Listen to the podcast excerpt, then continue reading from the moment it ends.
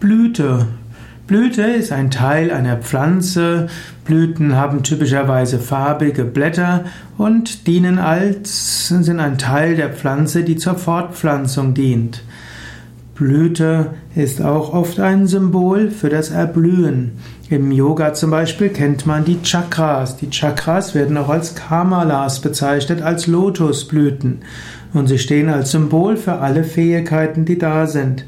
Sie sind zunächst eine Knospe und sie öffnen sich. Und so sind viele Fähigkeiten in dir als Knospen. Du kannst sie erblühen lassen, zur Blüte bringen.